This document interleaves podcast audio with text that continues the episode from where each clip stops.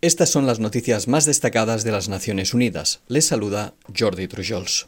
El secretario general adjunto de Asuntos Humanitarios de la ONU informó este lunes al Consejo de Seguridad que ningún buque de los participantes en la iniciativa de granos del Mar Negro se encontraba en el corredor la noche del 29 de octubre, cuando según Rusia sus buques e infraestructuras fueron atracadas por Ucrania en el Mar Negro.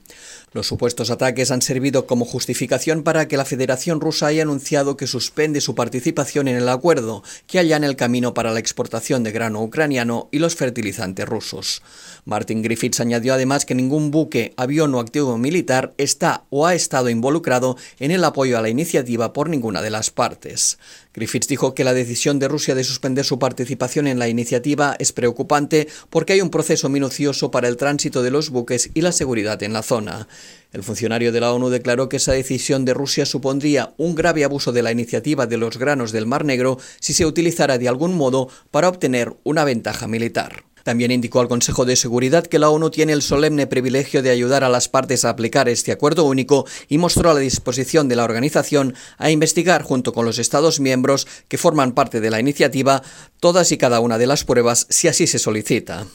Las múltiples crisis económicas que sufre el planeta agravadas por la guerra en Ucrania ponen en riesgo la recuperación del mercado de trabajo en todo el mundo. Así lo anunció este lunes la Organización Internacional del Trabajo que indicó que de mantenerse la evolución actual, las ofertas de trabajo disminuirán y el crecimiento del empleo mundial se deteriorará considerablemente en el último trimestre de 2022. El organismo destaca que a la inestabilidad global se le suman una serie de efectos adversos indirectos que afectan profundamente al sector laboral, como son los efectos de la inflación en el precio de los alimentos y la energía, la reducción de salarios o el aumento de la desigualdad, entre otros. El director general de la organización, Gilbert Wongbo, indicó que para evitar una desaceleración significativa del mercado laboral mundial serán necesarias políticas globales integradas y equilibradas tanto a nivel nacional como mundial. Un nuevo informe del Programa de las Naciones Unidas para el Medio Ambiente concluye que muchas empresas petroleras y gasísticas están incrementando sus esfuerzos para hacer frente al metano, uno de los gases que más contribuyen a la crisis climática, pero que es necesario que redoblen sus esfuerzos y que actúen con más rapidez y empeño.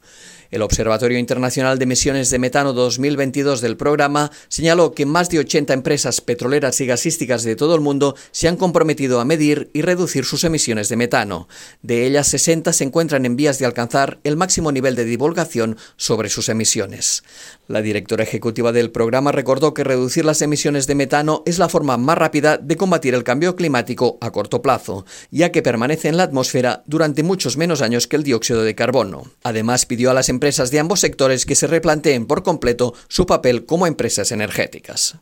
El metano es un potente gas de efecto invernadero que contribuye a al menos una cuarta parte del calentamiento climático actual. Según el informe del Grupo Intergubernamental de Expertos sobre el Cambio Climático, las emisiones mundiales de metano deben reducirse entre un 40 y un 45% de aquí a 2030 si se quiere conseguir vías rentables que limiten el calentamiento global a 1,5 grados centígrados. El Día Mundial de las Ciudades sirve para reconocer el papel fundamental de las zonas urbanas en el logro de los Objetivos de Desarrollo Sostenible, afirmó hoy el secretario general de la ONU en su mensaje por esa efeméride. Pese a que el año que viene se cumplirá la mitad del plazo para alcanzar los objetivos, Antonio Guterres destacó que actualmente nos enfrentamos a un panorama sombrío con retrocesos en materia de pobreza, hambre, igualdad de género y educación, por lo que pidió un cambio de rumbo a esta situación.